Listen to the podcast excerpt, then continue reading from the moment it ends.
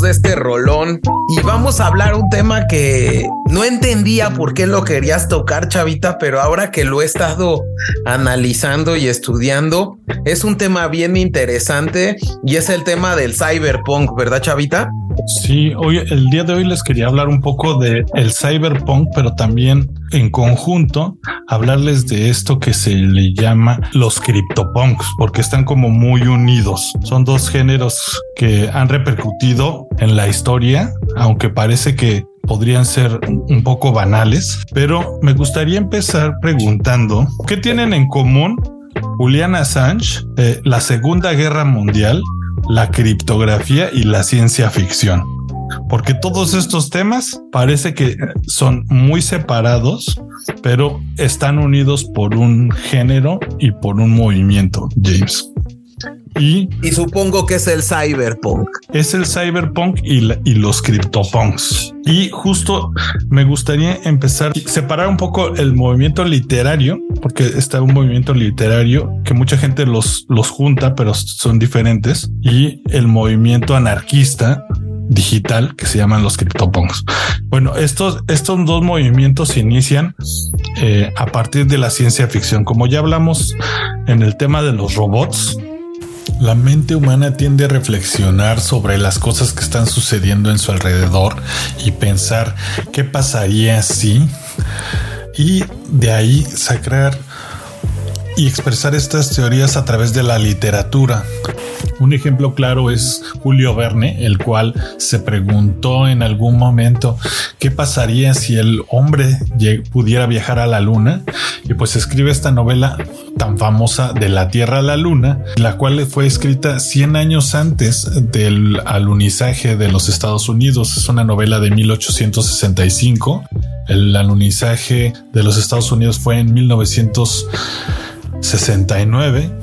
Yo no dudo que muchos de los niños y personas que leyeron ese libro hayan sido inspirados en trabajar para lograr tener esas naves espaciales que nos llevaron en algún momento a la luna. Y así como ves, tanto la literatura toma inspiración de acontecimientos históricos, también genera curiosidad para generar nuevas tecnologías. Y bueno, de por ahí viene el nacimiento del cyberpunk.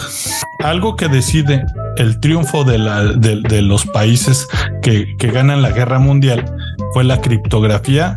De hecho, existe una, una película muy famosa de una máquina que se le llamaba la máquina Enigma. Y esta máquina eh, lo que hizo era descifrar los mensajes nazis y, a través de algún mecanismo complejo, la verdad es que desconozco cómo funcionaba esta máquina, descifrar todos los mensajes encriptados que se enviaban entre los alemanes, lo cual marca una gran ventaja para la Inglaterra de ese momento ya que pues pueden saber inmediatamente o con anticipación en dónde van a ser los ataques y dónde planean lanzar las bombas los nazis. Lo que hizo que la tecnología de la inscripción en ese caso marcara un antes y un después de la guerra y fue un factor fundamental para vencer al bando alemán. Después de esto, Estados Unidos dice la criptografía es un arma de guerra. La información encriptada debe de ser clasificada como un arma de alto riesgo. Y junto con esto, durante esta época, empieza el gran boom de la automatización, de las computadoras y de toda esta onda del inicio de la era digital. Entonces, empieza a crearse un género en el que los autores de ciencia ficción dicen qué es lo que podría pasar si estos robots y las computadoras y la comunicación empieza a ser centralizada y qué, gran poder y dominio puede llegar a tener una empresa que tiene todo esto, estos datos sobre la gente y empiezan a crearse novelas como lo era 1985, El Gran Hermano, La Granja, Un Mundo Feliz. Más actual sería Robocop, La, la Matrix. Eh, existe otro que se llama Terminator, Terminator. Terminator. Eh, eh, empiezan a crearse un, tipo de ciencia ficción en el que dicen no debe que la tecnología debería de tener un límite y no debería de ser controlada por un solo estado o por una un solo ente empresarial, porque podría llegar a ser una catástrofe. Justo fue yo lo que leí. O sea, este cyberpunk es este subgénero de la ciencia ficción, ¿no? Que tiene como argumento principal estar centrado en hipotéticos conflictos entre hackers, inteligencias artificiales y megacorporaciones. Y todo ello como situado en un futuro cercano del que estamos viviendo. Entonces, si se fijan, el común denominador de estos géneros de cyberpunk, pues son las películas, como bien lo señalaba Chavita, como Robocop, Terminator, ¿qué otra Chavita? Blade Runner. Eh, Blade Runner. Una serie, un programa muy famoso que existe en Netflix de esta mexicana que se llama Marty Gareda, que se llama Altered Carbon. Es un libro de ciencia ficción que ya es antiguo que se retomó, que vale mucho la pena. Yo pensé que ibas a recomendar a Amarte, Duele. Yo también, yo, la ubico mucho de Amarte Duele de la infancia, pero no.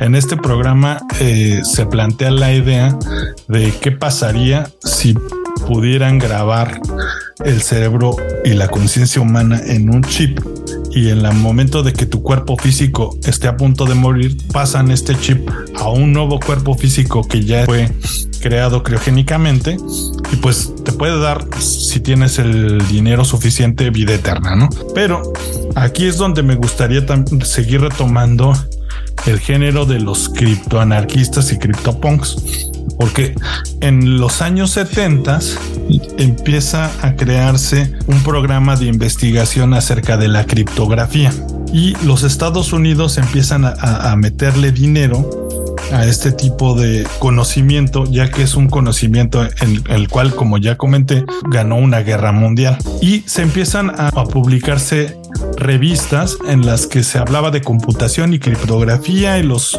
nuevos avances matemáticos, pero en 1977 eh, Mark Miller, un estudiante de Yale, junto con su profesor, reciben una publicación creada por Martin Gardner. La revista se llama Scientific American o El Científico Americano y en el encabezado decía un nuevo tipo de criptografía el cual tomaría un millón de años en poderse leer. Y esto les genera la duda de qué podría pasar si alguien eh, llegara a tener este, este tipo de criptografía y utilizarla de manera exclusiva para comunicar información, tanto de estados como de individuos. Pero bueno, ven esta publicación y de repente reciben un mensaje de parte de la Agencia de Seguridad de Estados Unidos que les dice, esta información no puede ser del dominio público y si ustedes publican este código de computadora van a sufrir consecuencias porque esto puede generar que la seguridad nacional de los Estados Unidos se vulnere. Justo, ellos eran eh, lectores de este tipo de género de cyberpunk y saben que si un estado tiene este tipo de tecnología criptográfica para él mismo, puede desatar un dominio muy fuerte sobre los demás estados y crear, pues digamos, un, ente dominante que sea el único eh, dueño de la información, digamos. Y lo que hacen este tipo, estas dos personas es sacar fotocopias del, del código y de los artículos y enviarlos a diferentes universidades europeas y de todo el mundo para que este código se haga del dominio público. Y que este código es tan importante que hoy en día se sigue utilizando para encriptar mensajes y lo ha utilizado tanto Julian Assange este tipo de código se utiliza para crear el Bitcoin y la inscripción de estas, de todas las criptomonedas que hoy en día tenemos, más o menos para explicar qué es lo que tiene, eh, cómo funciona este código eh, o este, este sistema de inscripción. Por lo que leí, para una computadora, todas las letras que marcamos son un número. Y este sistema lo que hace es tomar esos números y letras tecleadas en un texto y mm, meter ese número y multiplicarlo por una ecuación. Es una ecuación simple que se puede resolver de una manera muy fácil, pero de manera invertida, si no tienes esa llave o esa ecuación para, para descifrar ese código, puede tardar una computadora de hoy en día puede tardar mil años o cien años en descifrar ese código. Y eso, imagínate James, ahí las implicaciones que puede tener una tecnología que ni el FBI te puede leer, ¿no? ¿Tú, tú qué piensas de eso? Sí, creo que este es un punto bien interesante y que también veremos en un cultivando más adelante, cómo la investigación y desarrollo es importante eh, y cómo hoy en día la investigación y desarrollo en el tema militar que ha hecho Estados Unidos ha generado estas herramientas de poder eh, eh, frente a otras naciones, ¿no? Yo creo que esa precisamente ha sido una de las llaves que ha llegado a Estados Unidos a ser pues, la megapotencia que hoy es. Y eso es, y creo que la gran ventaja que da el Internet y este tipo de, de tecnologías. Más que el poder comprar cosas y poder ver videos, es la información que uno puede consumir a través de este tipo de tecnologías, porque estas tecnologías bien utilizadas, imagínate en esos momentos, en los años 70 y 80 que se inicia el Internet, lo que ellos, eh, lo que se pretendía y hablan este tipo de grupos de, de, de, era que la venta de la información iba a traer un cambio fuertísimo porque antes tú tenías que comprar un libro hablaba, no sé, para el desarrollo de cohetes. Y a, partir de la creación de Internet se crea una página en la que las personas podían comprar un documento digital desde cualquier parte del mundo y pues si compraban el, documento correcto, pues podían justo desarrollar nuevas tecnologías, ponerse al tanto y alcanzar a las, a las potencias dominantes teniendo acceso a la información, cosa que se restringió obviamente, ¿no?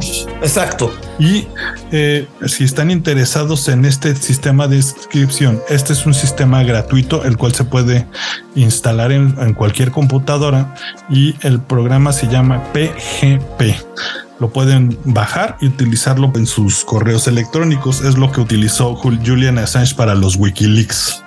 Órale, chavita. Es, de, es de uso libre y no tiene ningún costo.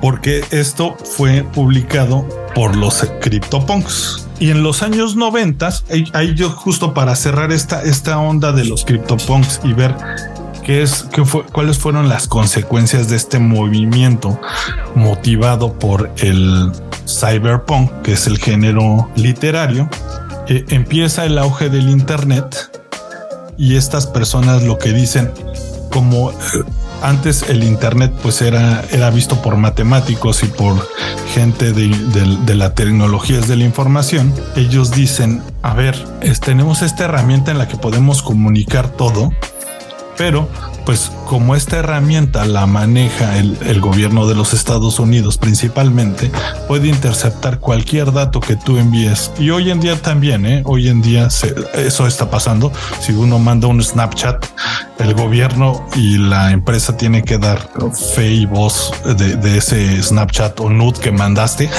cualquier persona de, con cierto poder puede ver eh, la información que enviamos. Entonces ellos dicen, estamos viendo que la literatura nos dice que el que domine la información va a dominar el mundo en el futuro.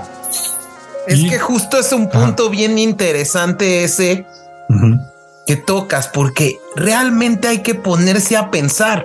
La información es poder, ¿no? Es el, mayor poder es, uno de los mayores poderes, porque eh, pónganse a pensar eh, el poder que tiene Facebook de toda la información que tú le estás dando de manera gratuita. O sea, tú dices dónde estoy, qué me gusta. O sea, eh, Facebook lo que hace, y digo, no sé si tú coincides conmigo, es aparentar, ¿no? Que todo está padre, que tú estás interactuando. Es una cuestión, o sea, muy razonada, ¿no? Pero lo que tú alimentas es una base de datos sobre tus gustos, sobre tu familia, sobre qué te, eh, qué te compras, tus amigos, con quién andas, en qué zonas andas, ¿no?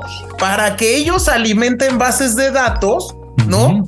y puedan eh, generar que te vendan exactamente pues la ropa para tus hijos. Anuncios hechos a la medida, ¿no? Exactamente. Y ahí es, ahí es lo, el gran, el gran poder que tienen estas, estas empresas es que justo estaba leyendo que Google, si tú tienes una cuenta en Google y buscas cosas, literal ellos saben tu orientación sexual, tu ubicación, tu clase social. Entonces, ¿qué más, qué más necesita saber una empresa sobre ti? Y justo es a lo que va el tema este del género, ¿no?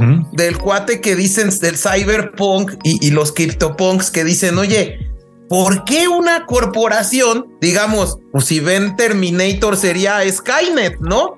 Eh, que tiene eh, el poder de todo, la información de todos, pues no la vas a limitar, ¿no? No, no lo vas a limitar. O como la Matrix, que simplemente yo, habla de un metaverso en el que dicen, ¿por qué no mejor dejar dormida a la gente y que viva lo que queremos que viva, no? es tenerlos todos dominados. Y bueno, este movimiento en los noventas eh, de los CryptoPunks es cuando da, tiene su mayor auge y estos CryptoPunks empiezan a preguntar y se empieza a, moldear el Internet y dice, no, es que el Internet debe de ser una, una base de datos o una herramienta encriptada totalmente. La encripción nos hará libres, dicen, y crean un manifiesto que de hecho yo lo había escuchado para, para la gente que es fanática de las criptomonedas y ya me di cuenta que pues esto lo deforman queriendo hacer eh, más populares las criptomonedas y decir tú tienes el poder con las criptomonedas y no, realmente este manifiesto, búsquenlo, eh, se llama el, el manifiesto criptoanarquista. Léanlo porque es un poco, no es largo, pero es, es una página. Siento que perderíamos tiempo leyéndolo. Pero el resumen de este, de este documento es literal hablar sobre la inscripción de la información y hacer un mundo en el que la información circule, pero de manera totalmente privada, en la que ninguna persona pueda tener acceso a lo que o leer lo que tú envías y recibes. Entonces, en los años 90 ellos dicen, vamos a crear herramientas en las que uno pueda vender y comprar de manera privada y llega el primer paso de lo que iba a ser el Bitcoin y se crea una herramienta que se llama eCash. ¿Y cómo funcionaban este tipo de compras? Porque cuando leí sobre ellas, de hecho también me los encontré en un video de YouTube que al ratito lo voy a mencionar, pues suena como si fueran hoy en día una tarjeta de crédito. Tú comprabas una tarjeta de eCash y le metías dinero a través de tu banco. Y cuando tenías esta tarjeta, pues suena que tienes una tarjeta de débito, te metías a internet, alguien que utilizaba este sistema decía, ¿quieres comprar un libro? Ok, mete tu, tarjeta, me, me, pagas y te, y te mando tu libro o lo que sea que me hayas comprado. Pero la gran diferencia que tenía el eCash era que esta tarjeta no estaba ligada a ningún nombre y que al momento de la transacción, este sistema creado por los CryptoPunks, eh, por uno, uno de ellos que se llama David Chow, eh, lo único que hacía este sistema era decir, si tiene dinero, la transacción está permitida, pero nunca se sabía qué es lo que se estaba comprando. Simplemente era una transacción entre, entre privados por 300 dólares y el dinero se depositaba a otra tarjeta que no estaba ligada tampoco a ningún nombre. Y ellos era justo lo que querían, total privacidad. Tú tenías esta tarjeta y yo te la podía prestar a ti, James.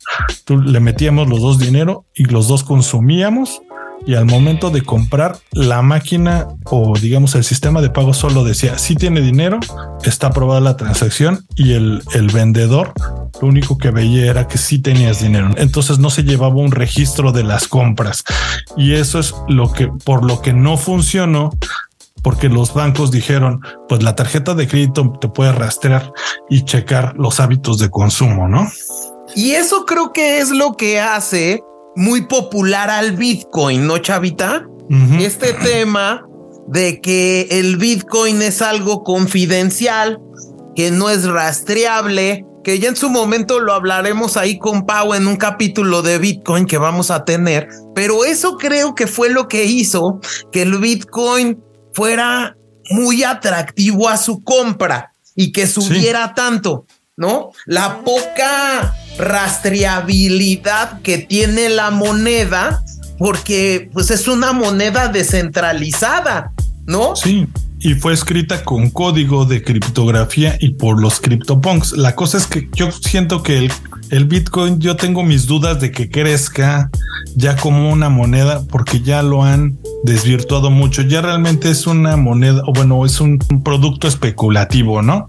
Y ya que, que, ya lo ya lo tocaremos, pero creo que el gran problema que ha tenido el Bitcoin es precisamente que han desvirtuado su naturaleza. Su naturaleza era un criptograma, ¿no? ¿No? Una moneda encriptada, no rastreable para yo hacer pagos en la... En línea, simplemente en línea. Exactamente. Y eso era lo que buscaban los CryptoPunks.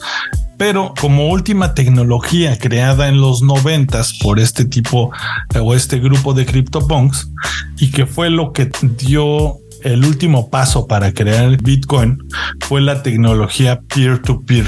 El Napster, aunque parece que no, también fue creada por un por, personas que creían en este movimiento del CryptoPunk. Lo que decían ellos era no debería de ser de haber barreras que limiten el acceso a la información, así como la música, pero tampoco debería de ser rastrear los pagos.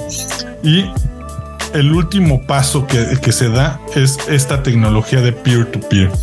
¿Y es esta tecnología? Una tecnología en la que la información de, todas las computadoras está unida a través de un programa y se comparte libremente. En, el caso que se popularizó fue más con la música, ya que todos compartíamos archivos al, poner, al exponernos con Napster, pero también pudo haber sido utilizada para libros y que pues bueno desemboca en las transacciones en algún momento con este sistema que fue el blockchain. A mí me, llamó la atención nombrar a estos CryptoPunks porque siento que al leer este género literario que es el cyberpunk, pues explota la cabeza de la gente que desarrolla las tecnologías de la información y pues nos trae todas estas nuevas herramientas que hasta hoy en día están aún en proceso de ser, digamos, implementadas como la blockchain ha permitido según yo, según yo es encriptación Ahí, ahí sería cosa de que me corrijan los escuchas, la encriptación o la inscripción. A ver, bueno, ya checándole, me acabo de dar cuenta que no es ni encripción ni encriptación. Ambos términos son aceptados por la Real Academia de la Lengua, pero el término verdadero es cifrado. Es un pequeño paréntesis grabado después de este programa. Pero bueno, aquí lo importante a notar es cómo estas tecnologías de encriptación han permitido elevar el poder del individuo o de una persona común ante un estado opresor, sin ser vulneradas. Y unos ejemplos claros que tenemos son las personas que se rebelan contra el Estado chino, las personas de Irán que hoy en día están eh, pidiendo ayuda contra sus opresores. Entonces es una tecnología y un eh, género literario que ha, en mi opinión, repercutido el presente y bueno, y probablemente el futuro de una manera muy fuerte, ¿no, James? Y, que además nos has dado unas películas buenísimas. A mí me encantaba la de Robocop y Terminator, por ejemplo. Robocop, Terminator, Blade Runner. Eh, muchas de estas que incluso alguna vez, pues muchos de nuestros papás la veían como algo imposible, pero que poco a poco se va acercando a un tema en donde se tiene que establecer una correcta regulación, políticas públicas que vayan enfocadas a limitar ¿no? la acción que tienen ciertas megacorporaciones con el manejo de la información eh, que utilizan de la gente. Porque, a ver, eh, y, te pongo un ejemplo básico, ¿no? Eh, en México, ¿cuántas veces recibimos llamadas de bancos o de tele o de compañías de, telefónicas donde pues nunca tú le diste a HCBC tus datos y te está marcando eh, digamos un un cuate a tu teléfono, sabe tu teléfono, sabe tu nombre, ¿no? Incluso sabe tu nivel de ingresos porque te está ofreciendo, no a todos les ofrecen una, una tarjeta específica, ¿no? Sí. Es correcto. Eso, debe de estar limitado, ¿no? O sea, eso debe de, estar regulado y estar eh, eh, establecido en alguna norma. O sea, hay, eh, digamos, generar un ejemplo de cumplimiento ¿no? Porque estás utilizando y estás vendiendo datos personales. Y ahí es donde uno dice, entonces debería de crearse un sistema nuevo de Internet o de, o, de comunicación en el que todo esté encriptado, pero mi pregunta va aquí, porque en los noventas, cuando estos criptoanarquistas empiezan a tomar un auge muy fuerte, y eh, los Estados Unidos le empiezan a hacer inconvenientes, se les empieza a acusar de que esta tecnología empezó a ser utilizada por eh, narcotraficantes, por pedófilos que compartían este correos electrónicos para vender niños, por diversas eh, mafias que utilizaron esta tecnología. Y ellos lo que decían es a ver, estas mafias también utilizaron antes de que existiera el sistema de inscripción los teléfonos, utilizaban cartas, este, con, con otro tipo de tecnologías. Nosotros creemos que aún corriendo este riesgo, la información debería de correr libremente. Y ahí yo pregunto, si debería de limitarse o no? Porque también le estás dando poder a, a todos, tanto a los malos como a los buenos. Creen que este equilibrio. Pero ¿quiénes son los malos y los buenos? Ahí es lo que ellos dicen. Utilizando un sistema de, encriptación para los correos electrónicos, nadie puede leer tu correo electrónico, ni el gobierno, ni la policía, ni nadie. Entonces, nosotros, personas comunes, pues simplemente gozamos de privacidad, de que nadie sabe nada y que justo no nos estén llamando, digamos, estos de HCBC, ¿no? Pero también le das las armas a alguien, a un violador de niños o a alguien que vende niños, que secuestra, para que, para que nunca intercepten sus mensajes. Y también alguien que está planeando una guerra, ah, por ejemplo, ahorita ataques a Ucrania, pues nunca vas a poder leer cuál es el siguiente ataque a Ucrania, porque la formación encriptada nadie más puede verla. Yo siento que sí se crea un balance, pero ahí lo que aboga el gobierno de los Estados Unidos y por eso está en contra de la inscripción es que le estás dando también un arma a los malos. Pero yo creo que sí, esta arma de la encriptación sí genera un balance entre el bien y el mal. ¿O tú qué piensas, James? ¿O qué piensan nuestras escuchas acerca de la encriptación? No, es un tema que pones muy interesante. Eh, yo creo que corresponde más bien a cada persona, ¿no? El pero también tenemos que tener claro que pues no todas las personas y no no no hay siempre personas buenas y que van a utilizar tarde o temprano estos mecanismos para poder evadir, ¿no? Evadir la ley, incumplir algo y poder realizar operaciones ilícitas, por supuesto.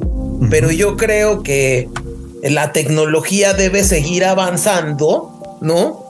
Y bueno, pues eh, eh, las políticas públicas y los gobiernos deben de estar planeando estrategias en pro de evitar ese tipo de conductas. Sí, hablamos también justo de, de la dark web, por ejemplo, en algún momento pues el Bitcoin hoy en día se, se, conoce como la moneda especulativa para hacerte rico eh, en días o volverte pobre también en, en, minutos, pero en algún momento se utilizó en una página que se llamaba The Silk Road, que era una página para comprar drogas en línea y que se utilizaba el Bitcoin justo para eso, ¿no?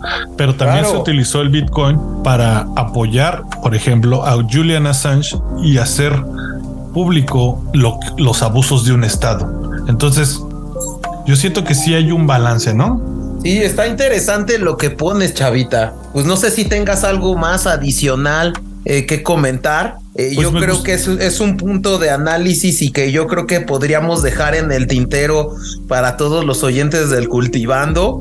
Pues mi reflexión justo es esa. Yo creo que la encriptación sí debería de ser del dominio público y al final marca un balance en el Goliat, digamos, los grandes poderes en contra del individuo.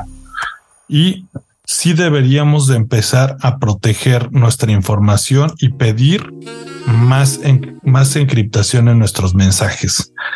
Y pues bueno, como último, como último punto, me gustaría recomendar algunas de las novelas de Cyberpunk que creo que vale la pena. Adelante, Chavita. Yo tengo tres eh, que me gustaron mucho.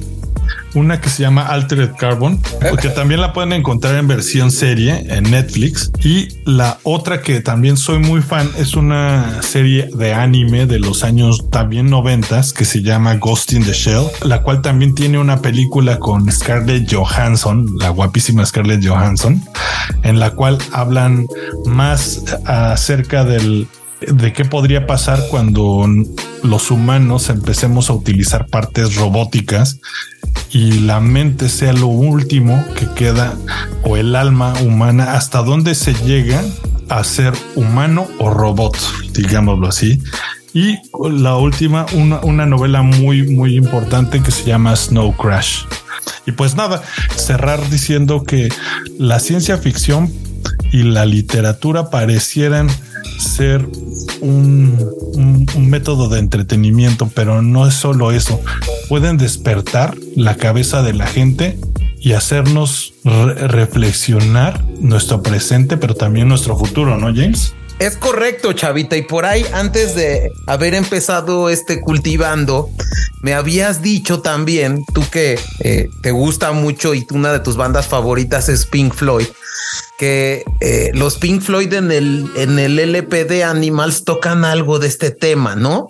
Sí, tocan algo más como de la energía y de, digamos, de, de la diferencia entre las clases trabajadoras, las clases dominantes y los intermediarios que son los que abusan de la gente.